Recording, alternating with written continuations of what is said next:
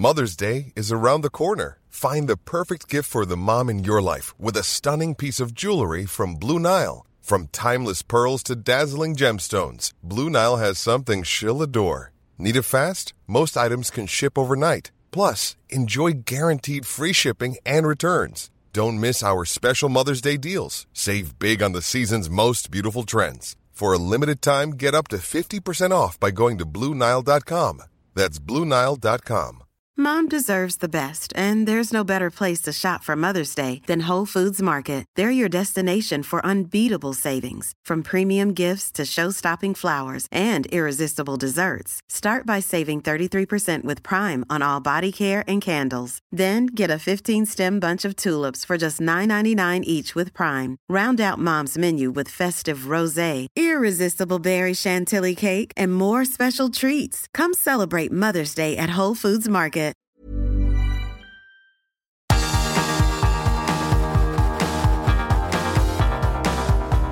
Universo Premier, tu podcast de la Premier League.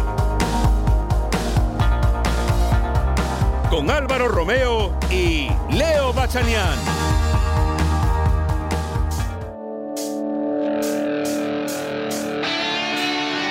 We want to continue to trying to do it our best for uh, you know for our people, for ourselves. Gundogan has it and has scored a wonderful goal for Manchester City. This particular Man City side is so good. Mares left footed. Oh, what a brilliant goal! I actually feel City Group and Manchester City Football Club are currently establishing itself as the biggest football club in the world. Finds Foden who turns and scores, and it's a brilliant equaliser from Manchester City. You go and score four away at Liverpool, three away at Everton, and three at home at Tottenham. You know, it's just they just look unstoppable at the minute. And it's turned in by John Stones.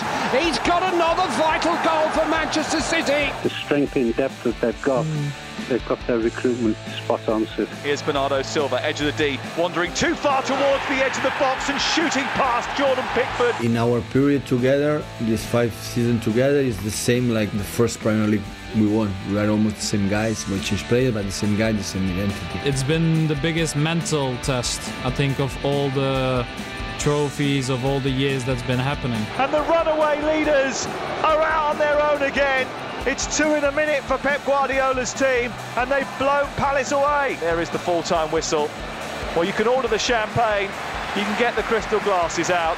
It's not long now. There's the full-time whistle. It means Manchester City are Premier League champions for the third time in four years. Hola, ¿qué tal? Bienvenidos a Universo Premier. Reciban un cordial saludo de Álvaro Romeo. Eh, les pido disculpas por adelantado si ustedes no hablan inglés y no saben exactamente de qué va a ir este programa. Bueno, se lo traduzco. Hoy vamos a hablar del Manchester City, que es el nuevo campeón de la Premier League, de la Premier League 2020-2021. Así, el eh, equipo Sky Blue consigue su tercera liga con Pep Guardiola, la quinta desde que el Manchester City se hizo rico y ganó su primera Premier League en el año 2012. Ha ganado cinco de las últimas Premier League, el Manchester City se ha establecido como el gran equipo de Inglaterra. Y los números están ahí, ¿eh? esto es incuestionable. En la última década el mejor equipo de la Premier League por números es el Manchester City. Y es más, eh, estamos viviendo, estamos asistiendo en presente del indicativo a un eh, cambio en el paisaje del fútbol inglés. Porque miren ustedes cómo está el palmarés del fútbol inglés ahora mismo. El Manchester City con eh, esta su séptima liga, acaba de igualar al Aston Villa en eh, campeonatos de primera división ganados. Está pegando el Manchester City un acelerón para ir dejando atrás a históricos como el Sunderland y el Chelsea, que han ganado seis ligas cada uno. Y como le ha pasado a Pep Guardiola en otros muchos países, allá donde va, mmm, vampiriza a todos los títulos o casi todo lo que hay en juego. Le pasó en España, le pasó en Alemania y le está sucediendo en Inglaterra. Esta temporada ha ganado ya la Premier League, la Carabao Cup, se quedó cerca de llegar a la final de la FA Cup. Sus equipos no tiran nada, van a por todo y nunca menosprecian ningún minuto, ningún partido, y esto es algo de elogiar. También quiero reivindicar el poder transformador de Pep Guardiola.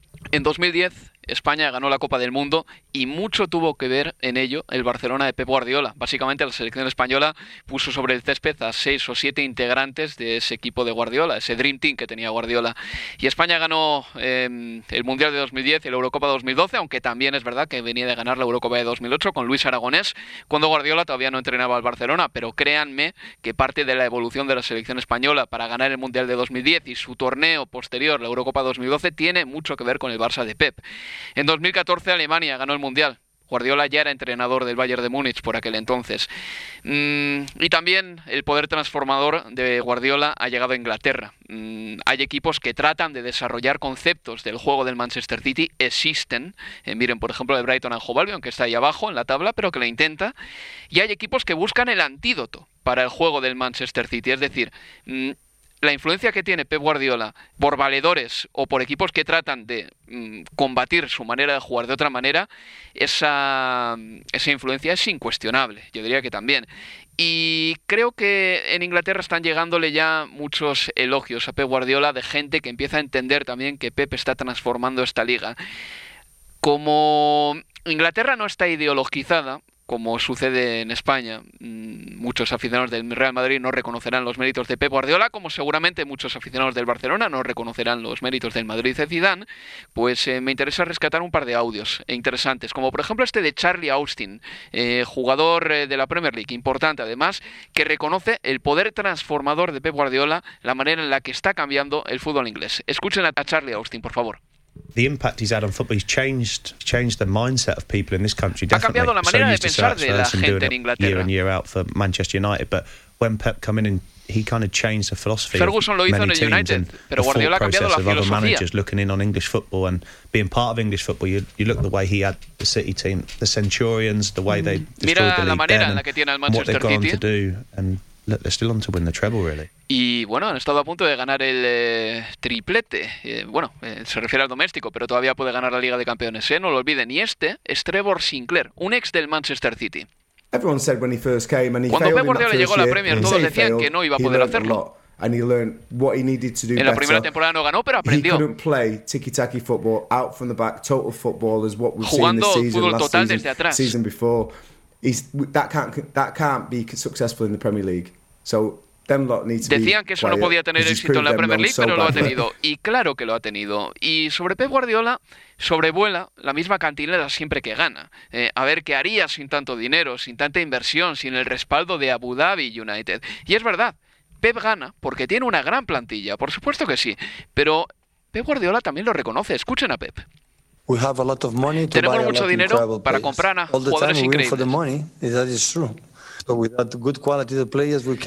Y ganamos por el dinero y sin eh, una gran calidad de jugadores no podríamos ganar. Es que es verdad, claro que sí. Se ha gastado mucho, es cierto. En los últimos eh, cinco años, eh, sin ir más lejos, desde que llegó al Manchester City, en gasto neto, el City, desde que llegó Guardiola, se ha gastado 565 millones. Estos datos son de Transfer Market. No se fíen de esta página para la estimación de valor de jugadores, pero fíense para lo gastado. El City, desde que llegó Guardiola, se ha dejado 565 millones en gasto neto. El United 495, el Paris Saint Germain 335. Todo esto desde la 16-17, cuando Guardiola llega al City. El Barcelona 316, el Chelsea 261 y el eh, Real Madrid 216. Es verdad, el City con Guardiola se ha dejado más dinero que nadie. Pero ¿por qué le ficha el Bayern? ¿Por qué le ficha el Manchester City? ¿Por qué le fichó el Barcelona? Pues porque por lo general Pep tiene dos o tres cosas que encantan a los directivos. Sus equipos divierten, compiten, llegan a marzo con todo en juego, suelen ganar, no tiran ninguna competición y encima mejora a la mayoría de los jugadores que pasan por sus manos. Y al final le pagan para administrar el talento que le dan. Y reconozcámoslo, es difícil pensar que algún entrenador lo pueda hacer mejor que Pep Guardiola. Universo Premier, tu podcast de la Premier League. Seguimos en Universo Premier. Yo ya he hecho la introducción a este programa mm, que en gran medida hoy orbitará en torno al Manchester City y versará sobre este equipo que, reitero una vez más, se ha convertido en el mejor club de Inglaterra, poquito a poquito, pero lo ha hecho, ya están los números.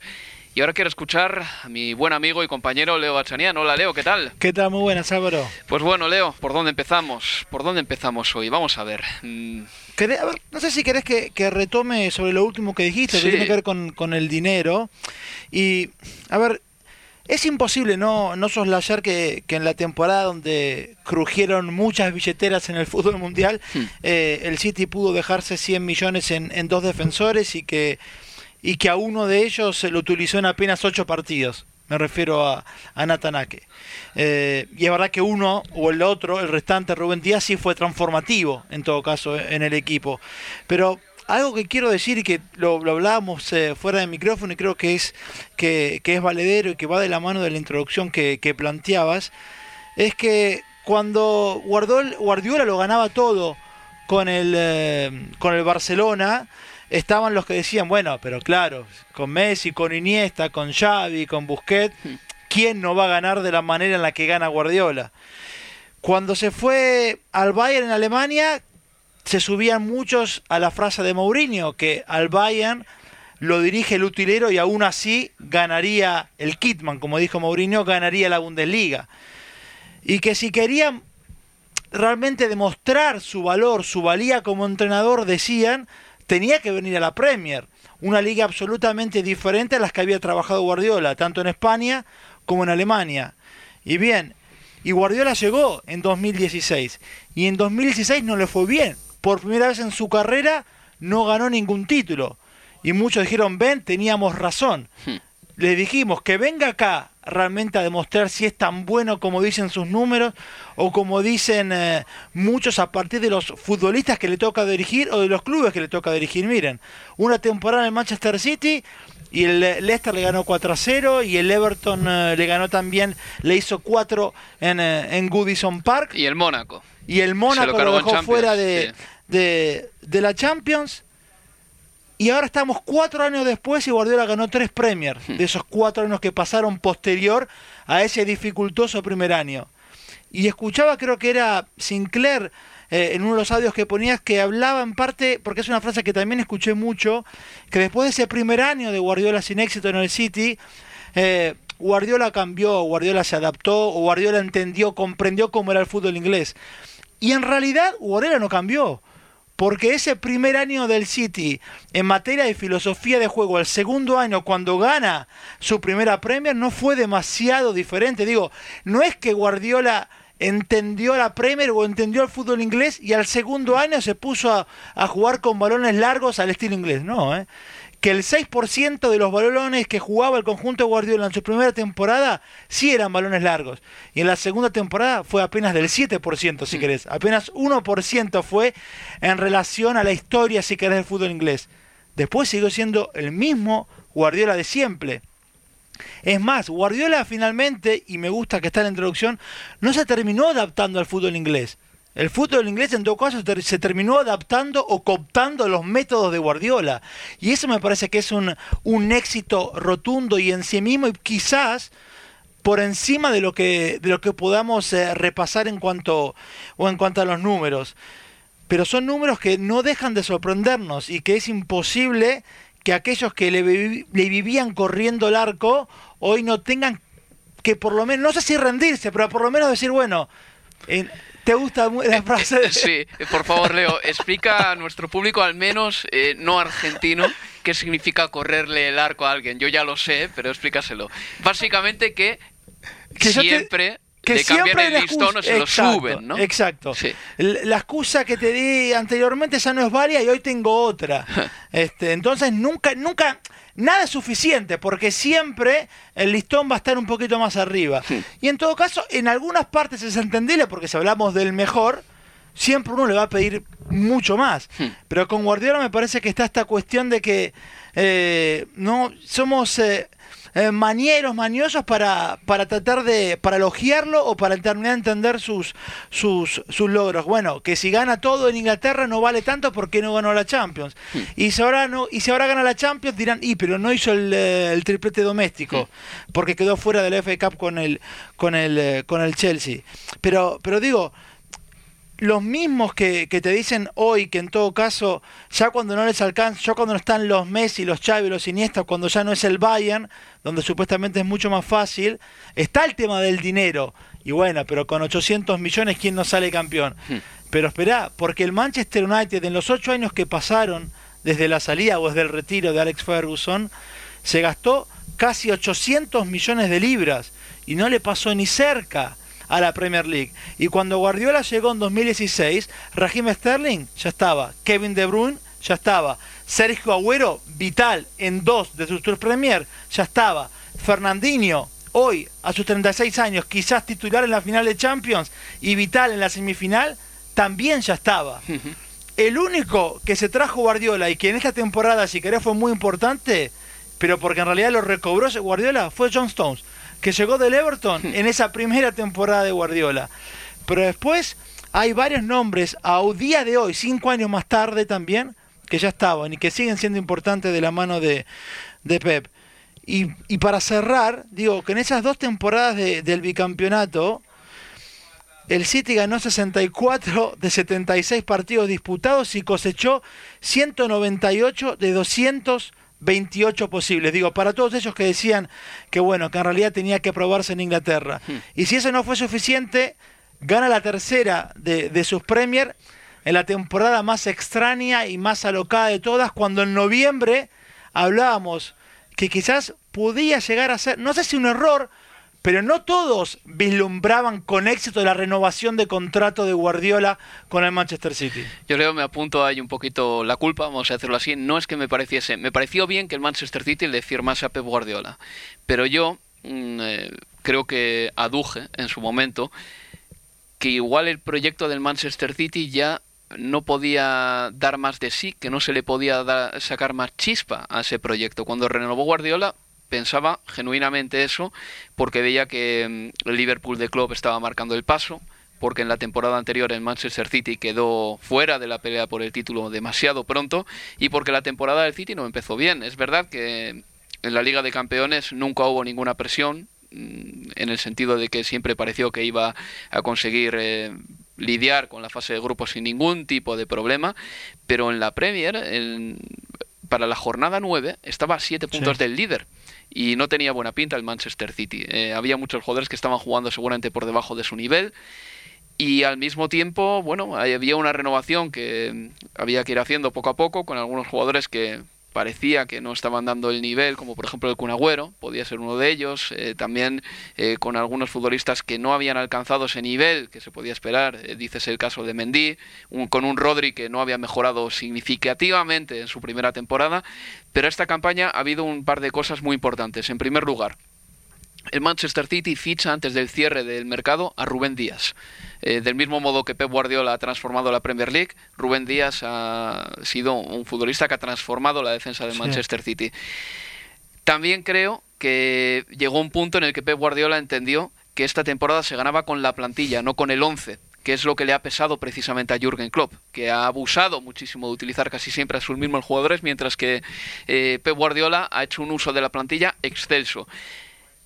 En enero, Pep Guardiola empieza a jugar con seis centrocampistas y solo uno realmente que se sale del molde y que tiene un perfil más de regatear y de buscar, eh, vamos a decir así, el desequilibrio no a través del pase, sino a través del dribbling, que es Riyad Mahrez, pero desaparece de las alineaciones el Kun Agüero y cuando Gabriel juega no siempre lo hace de nueve, pero hay una exhibición en el campo de Chelsea que el City la hace con seis centrocampistas. Y luego en Liga de Campeones, el Manchester City este año ha hecho una cosa que es inteligente, que ha sido para petarse y protegerse. Algo que Guardiola aprendió en Alemania cuando en los primeros partidos veía que ganaba, pero que a las contras le podían hacer mucho daño. Y esta campaña hemos visto que ha sido una divisa habitual el jugar con eh, dos centrales más uno de los laterales quedándose atrás. Es decir, Pep Guardiola esta temporada yo creo que ha sabido ejecutar muy bien muchos planes en una campaña muy complicada en la que la propia situación de la pandemia ponía a todos los entrenadores en un brete tremendo, porque es muy difícil, no se ha podido trabajar, eh, no ha habido tiempo de calidad entre semana para trabajar conceptos. Absolutamente, mira, y a, propósito de, esto, es, una estadística de Opta que es previa a aquella demolición de, del City al Liverpool en Anfield en esta temporada, ¿no? La noche mágica de, Phil Foden, hmm. así en, en Anfield. En la previa a ese juego yo tenía notado que en las tres primeras temporadas de Pep, el City permitía a sus rivales 0.8 grandes chances por partido. Y que la temporada pasada, en la 19-20, fue todavía peor, 0.97 grandes chances por hmm. partido. En esta 2021 hasta esa noche en Anfield y después el margen fue similar, el City había reducido la oferta a sus rivales al 0.48%. Es una mejora enorme, es prácticamente la mitad de opciones que le brindas al rival. Es decir, Rubén Díaz, sí, un factor determinante en eso, pero también un Pep mucho más pragmático, ¿no? Lo que vos hablabas, un entrenador que entendió eh, muy bien cómo debía moldear su juego a las circunstancias en las que se encontraba en una temporada extraordinaria en todo sentido. ¿Mantendrá el Manchester City y Guardiola mantendrán la próxima temporada este punto? Es que no quiero utilizar la palabra reservón porque es injusta, pero este punto más calculador que ha tenido esta campaña, ¿lo mantendrá la próxima temporada? Para mí es una duda, ¿eh? No, no, no, no consigo saberlo. Yo quiero, no que quiero, me parece que puede llegar a haber un cambio y te lo digo porque una cuestión. Yo creo que este equipo necesita, más allá de este éxito de los seis mediocampistas, necesita un delantero, porque se va al Kun, porque Jesús eh, no, no, no termina de, cuajar de, del todo y porque su goleador terminó siendo Gundogan, hmm. pero con apenas 12 goles. Yo creo que eso la temporada que viene amerita la llegada de otro futbolista y eso terminará quizás generando un cambio. Hacemos un receso y volvemos con más Manchester City. Universo Premier, tu podcast de la Premier League.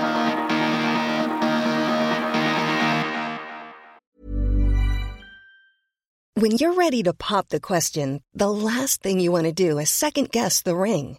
At Bluenile.com, you can design a one of a kind ring with the ease and convenience of shopping online. Choose your diamond and setting. When you find the one, you'll get it delivered right to your door. Go to Bluenile.com and use promo code LISTEN to get $50 off your purchase of $500 or more. That's code LISTEN at Bluenile.com for $50 off your purchase. Bluenile.com code LISTEN. Planning for your next trip? Elevate your travel style with Quince. Quince has all the jet setting essentials you'll want for your next getaway, like European linen, premium luggage options, buttery soft Italian leather bags, and so much more and it's all priced at 50 to 80% less than similar brands. Plus, Quince only works with factories that use safe and ethical manufacturing practices. Pack your bags with high-quality essentials you'll be wearing for vacations to come with Quince. Go to quince.com/trip for free shipping and 365-day returns. Mom deserves the best, and there's no better place to shop for Mother's Day than Whole Foods Market. They're your destination for unbeatable savings, from premium gifts to show-stopping flowers and irresistible desserts. Start by saving 33% with Prime on all body care and candles. Then get a 15-stem bunch of tulips for just $9.99 each with Prime. Round out Mom's menu with festive rosé, irresistible berry chantilly cake, and more special treats. Come celebrate Mother's Day at Whole Foods Market.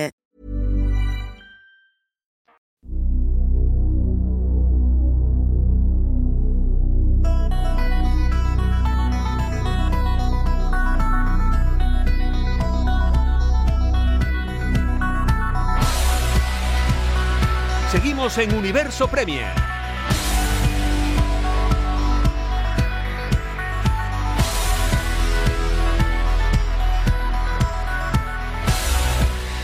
Me decía Leo Bachanian antes, aquí en Universo Premier, que el Manchester City es probable que fichase un delantero y que eso seguramente cambiaría la dinámica o podría cambiar la dinámica que ha tenido el equipo este año, en el que ha sido un poquito más calculador, más frío, ha jugado con más centrocampistas y por lo tanto los goles se han repartido muchísimo más. Y hay un eh, futbolista que ejemplifica todo esto que cuentas, Leo, Gundogan. Exacto, a ver, por, para mí creo que quizás uno de los aspectos más salientes del equipo en esta temporada que, que su goleador haya sido Gundogan con 12 en Premier. Eh, es el goleador con menos goles en la historia de los campeones de la Premier. Eh, y apenas uno de dos futbolistas del equipo de, de, Guardiola terminan, o por lo menos hasta acá, hasta la coronación, tienen 10 o más goles. Apenas dos futbolistas. Pero al mismo tiempo, a la par, Pep tiene a cinco jugadores con siete o más goles, lo que es también en sí mismo un récord en la competencia, Álvaro.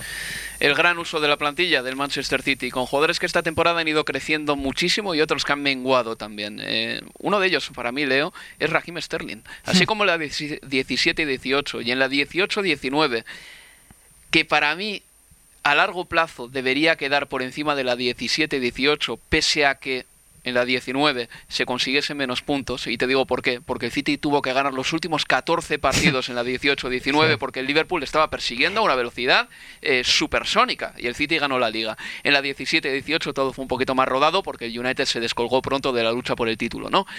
En esas dos campañas Raheem Sterling fue uno de los jugadores más importantes y bueno, eh, yo diría que las alineaciones eh, siempre tenían en teoría a Raheem Sterling en 11 titular y además se ganó el puesto pero esta temporada Raheem Sterling ha perdido enteros en eh, detrimento de otros jugadores muy importantes como Phil Foden, que no ya solo asoman la cabeza, sino que se han convertido en eh, jugadores eh, de referencia en la Premier League. Absolutamente, y es más, quizás lo, extraño con, con, Sterling además es de que aquel partido que quizás para nosotros marca o, puede ser visto como un antes y un después en materia de producción futbolística en la temporada, ese triunfo 1-3 en Stamford Bridge, Sterling fue titular en ese partido. Hmm. Hoy el equipo ideal de Pep sin ese centro delantero es como decía vos antes, es con Marés. Y el lugar de Marés es el lugar que era de Sterling. Hmm. Eh, pero después son juegan los que estaban esa noche en Stamford Bridge. Foden estaba así, jugó por izquierda. ¿Estaba Bernardo Silva? Sí, estaba. ¿Estaba Kevin De Bruyne? Sí, estaba. ¿Estaba Gundogan? Claro que sí que estaba. ¿Estaba Rodri? Sí, estaba. Bueno, puede ser hoy la duda circunstancial, Rodrigo Fernandinho, pero digo, el equipo es ese, hmm. este, pero sin Sterling y con Riyad Mahrez por ese costado derecho, nada más con dos futbolistas con características muy diferentes. Eh, tanto Marés como, como Raheem Sterling. Así es, así es. Mm, yo creo que a Sterling ha terminado pesando esta temporada también eh, no reivindicar su titularidad o su pujanza para ser titular con goles, ¿no? Porque a Marez se puede reivindicar con juego, cosa que Sterling algunas veces no. Creo que, es un jugador menos fino y que Marez, por otra parte, abre mejor el campo, que también es mejor en, en los pases, en la colaboración con el lateral. Pero bueno, en definitiva, quiero volver al tema del dinero, Leo, porque hablaba yo en eh, esa larga introducción que he hecho al principio del programa, que el City es verdad que desde que llegó Pep Guardiola se ha dejado 565 millones de gasto neto, que el gasto neto es eh, la diferencia entre el gasto en fichajes y lo que tú recibes por ventas, ¿no? 565 millones en gasto neto del City desde la 16-17 hasta la 2021. El United 495, el Paris Saint Germain 335, el Barcelona 316, el Chelsea 261, el Madrid 216 y luego ya más abajo la Juve, el Bayern y el Liverpool. Sí que es verdad que el Manchester City es el equipo que más gasta. ¿A dónde voy yo ahora? Tú ves cuáles son los jugadores más caros de la historia del fútbol y el Manchester City solo mete uno entre los 27 primeros, que es Kevin De Bruyne uno entre los 27 más caros de toda la historia. Luego ya, entre los 42 fichajes más caros de toda la historia, hay 7 del Manchester City. ¿Esto qué te dice? Que es un equipo que no hace un dispendio loco, eh, como por ejemplo el que hizo el United por Paul Pogba, ni mucho menos, sino que fichan muy bueno pero fichan futbolistas que no son todavía estrellas indiscutibles, sino que se convierten en estrellas en el Manchester City. Y quitamos de aquí quizá algún agüero que cuando le ficharon sí que es verdad que ya era prácticamente una estrella top. Sí, y además eh, varios de, de esos siete futbolistas que ingresan a los 42 más caros de la historia son en general eh, eh, futbolistas como Kyle Walker, como Mendy en, su momento, bueno, Rubén Díaz ahora también, Laporte, Laporte y... Español, por cierto. Ahora español, sí, para cuando estamos hablando español, sí. sí. Este, pero terminan siendo, es verdad, ¿no? En una zona, o en defensores, o en laterales, pero ninguno una superestrella, un delantero, un mediocampista de renombre mundial que terminase llegando o recayendo en el, en el City. Si terminara sucediendo algo de esa forma, el único nombre que, uno imagina es, de acá a futuro es si la, para la próxima temporada finalmente fuera cierto que el City fuese tras los pies de, o tras los pasos de Derek Haaland, sería quizás sí la primera superestrella, si querés, del fútbol mundial que cae en el City de la mano de, de Guardiola. Sí, habrá que ver qué hacen este verano. Pep dijo hace dos meses que no era plan de gastarse mucho dinero en un delantero, Pero vamos a ver, ¿eh? quiero verlo de todas maneras. Eh, si el Manchester City ve que no va a vulnerar ningún tipo de regla del juego limpio financiero, no me extrañaría que fuesen a por un delantero, porque en la plantilla se van a quedar básicamente con Gabriel Jesús nada más. Y si quieren subir al hijo de Rory Delap, pues tendrán otro delantero, pero no, no parecen garantías suficientes para empezar una temporada. Em, tiene una estructura muy buena el Manchester City, Leo, de esto hablamos quizá menos, pero es verdad. Eh, básicamente copió la estructura del Fútbol Club Barcelona en muchos aspectos, la compró, ¿no? Y el Barcelona se autodenominaba hace 10, 12 años eh, que eran el Apple del fútbol, ¿no? En referencia a la, a la, empresa de Steve Jobs. Pero hoy en el package, en el em, audio introductorio que he puesto al principio del programa, había una voz que decía que igual el Manchester City tenía el potencial ya para convertirse en el equipo más grande del mundo. Y uno mira, por ejemplo, eh, los equipos de fútbol que tiene el City Group United y te das cuenta de que tiene equipos buenos, equipos nodriza, equipos en ligas de países emergentes. Y te das cuenta de que ahí tiene un conglomerado de clubes que te hace pensar que sí que se puede convertir en el club más grande del fútbol inglés y del fútbol mundial. El City tiene al Melbourne eh, City en Australia, Montevideo City Torque que me has dicho que juega ya la Copa Sudamericana, eh, tiene al eh, New York City FC, al, al Girona, tiene al Yokohama Marinos, en definitiva, un montón de equipos que yo no sé cuál es el propósito real, si criar jugadores, y que sea un criadero de jugadores, un criadero de entrenadores, de ideas, eh, una manera de ir cazando el talento local y ver si les vale para que lleguen finalmente al Manchester City. Pero los tentáculos están por ahí extendidos por todo el mundo ya. Bueno, vos recién dijiste que, en su momento el Barcelona se van a vanaglorió de ser el Apple del fútbol. Sí. Incluso yendo a palabras de, de Ferran Soriano, cuando le preguntaban cuál era la idea del proyecto del City, él habló de Disney. Hmm. Él dijo que quería que el, que el Manchester City Football Group sea el Disney del fútbol. No creo que y que también tiene que ver cuando uno finalmente entiende por qué Guardiola. Si vos querés ser Disney, vos querés ser entretenimiento. Y si vos querés entretenimiento, ¿quién mejor que Pep Guardiola en todo caso? Además de que para entretener necesitas a los mejores futbolistas del mundo y para pagarte los mejores futbolistas del mundo vas a necesitar dinero. Y claro, si necesitas dinero, en todo caso la ventaja del City ya no es tanto Guardiola, sino que es que sube dos dólares el precio del barril del petróleo y el City se compra dos laterales. Y en todo caso la discusión es si está bien o no que un Estado sea dueño de un club de fútbol, como es el caso del Manchester City o como es el caso del PSG en, la Liga de Francia. Pero esto, uf, Leo, esto da para otro programa. Pero es otra eh, cosa, por eso te digo. Pero...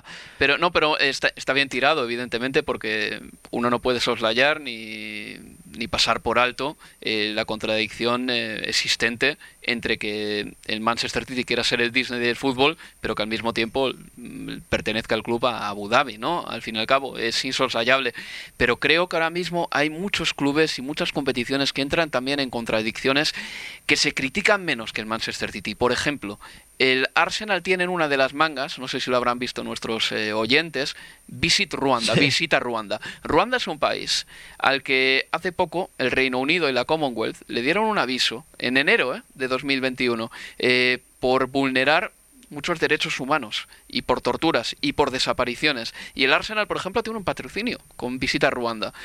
En la Liga de Campeones está Gazprom, como uno de los sponsors. Quiero recordar que Gazprom ha amenazado a Europa del Este y a Europa entera muchas veces con cortar el suministro de, el suministro de gas en mitad del invierno si no se cumplían una serie de cosas que ellos querían las contradicciones entre lo que aspiramos a ser y lo que en realidad somos existen para casi todos nosotros. Guardiola, por ejemplo, defiende la causa del Open Arms y hace bien, y al mismo tiempo entrena un club subvencionado por Abu Dhabi, pero este es un momento difícil para ser intachable. Estamos en un momento en el que muchos trabajarán en empresas que firman convenios de ética dudosa. Hay quien recela del patrocinio de las casas de apuestas en las camisetas, como el gobierno de España. Hace poco la Premier League detuvo un intento saudí de adquirir el Newcastle. Pero en Newcastle había quien aplaudía con las orejas, quien estaba encantado ante la perspectiva de ser un nuevo Manchester City. La UEFA tiene a Gazprom de patrocinador.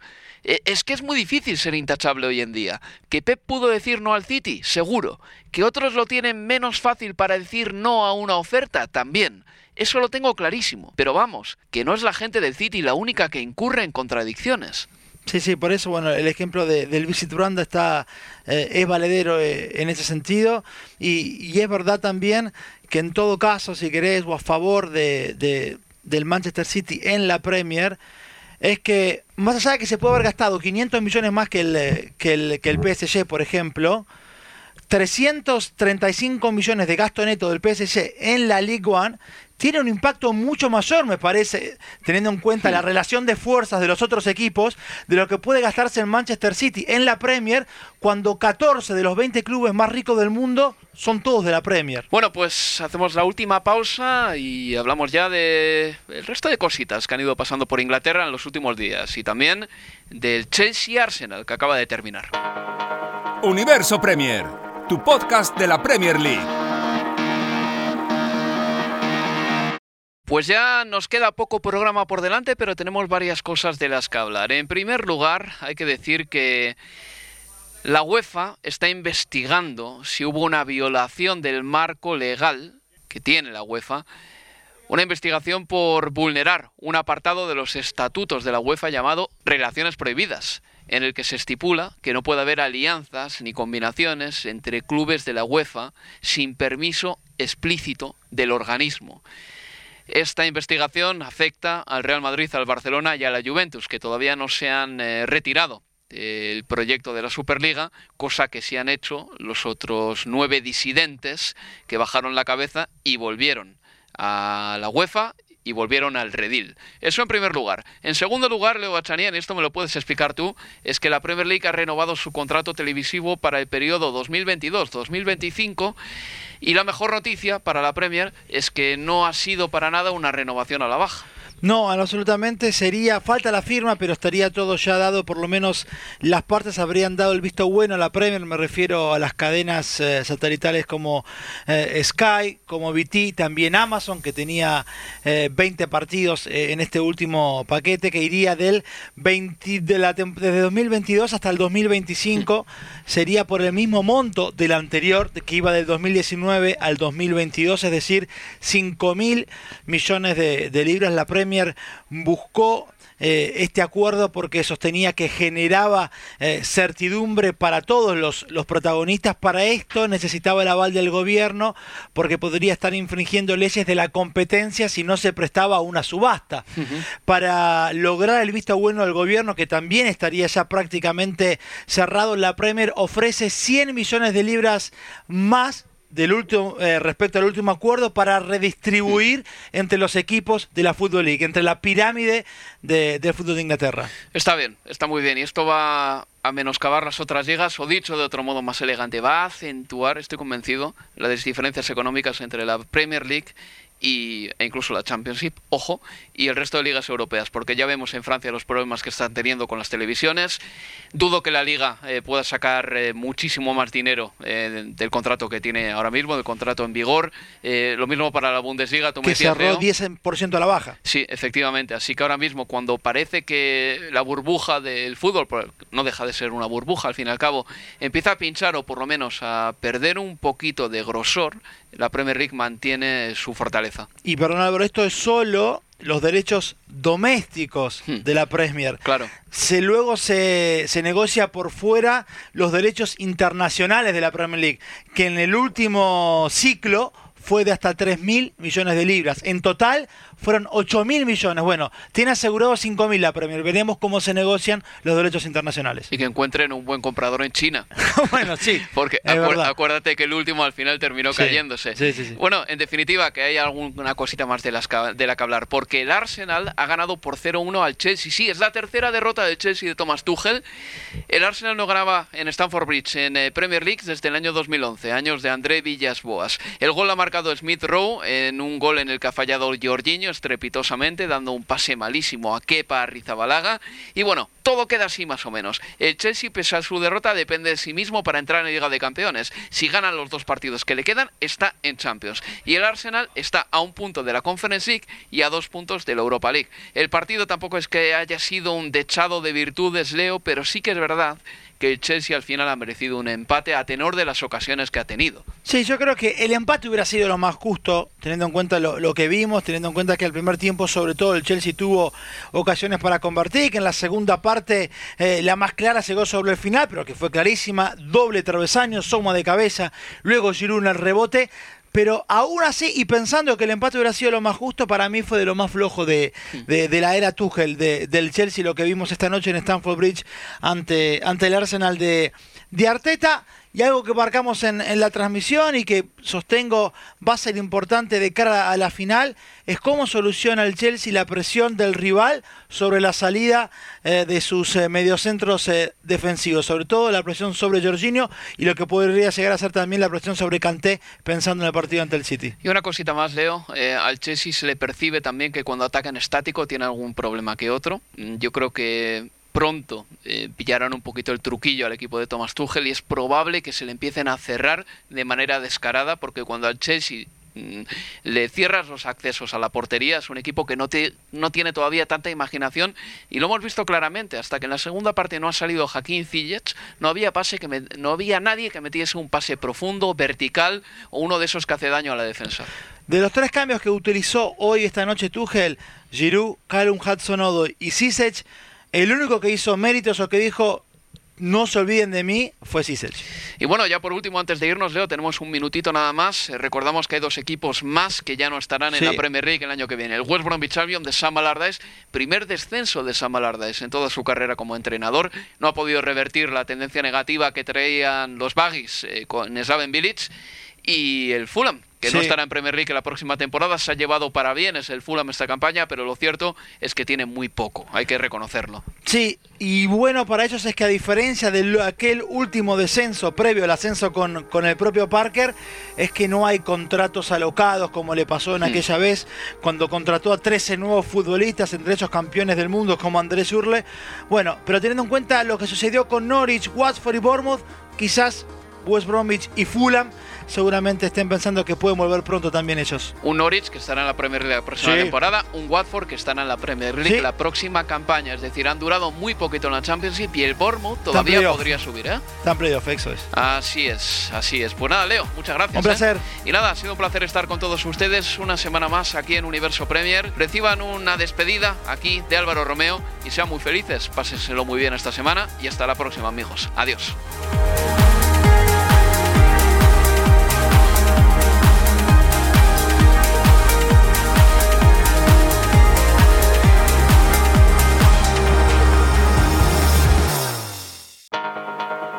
Universo Premier, tu podcast de la Premier League.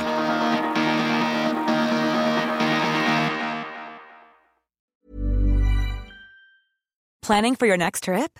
Elevate your travel style with Quince. Quince has all the jet setting essentials you'll want for your next getaway, like European linen, premium luggage options, buttery soft Italian leather bags, and so much more. And is all priced at 50 to 80% less than similar brands. Plus, Quince only works with factories that use safe and ethical manufacturing practices. Pack your bags with high-quality essentials you'll be wearing for vacations to come with Quince. Go to quince.com/pack for free shipping and 365-day returns. Mom deserves the best, and there's no better place to shop for Mother's Day than Whole Foods Market. They're your destination for unbeatable savings, from premium gifts to show-stopping flowers and irresistible desserts. Start by saving 33% with Prime on all body care and candles. Then get a 15-stem bunch of tulips for just $9.99 each with Prime. Round out Mom's menu with festive rosé, irresistible berry chantilly cake, and more special treats. Come celebrate Mother's Day at Whole Foods Market.